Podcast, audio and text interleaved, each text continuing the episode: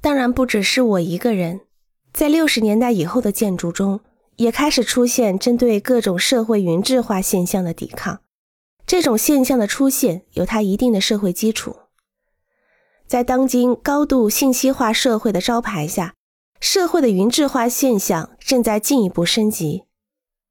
日常生活所使用的各种物品以及信息的大量生产所带来的世界范围的标准化问题，并不是今天才开始的。它的开端虽是基于美国的大量生产、大量消费型文化的经济战略。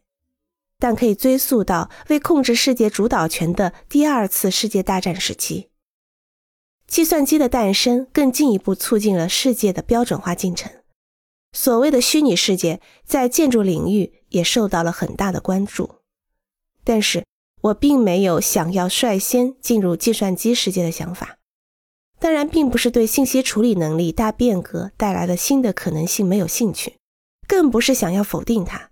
而是想避免过于过度的偏重信息，会丧失自己对现实的感觉，从而看不清其他更重要的东西。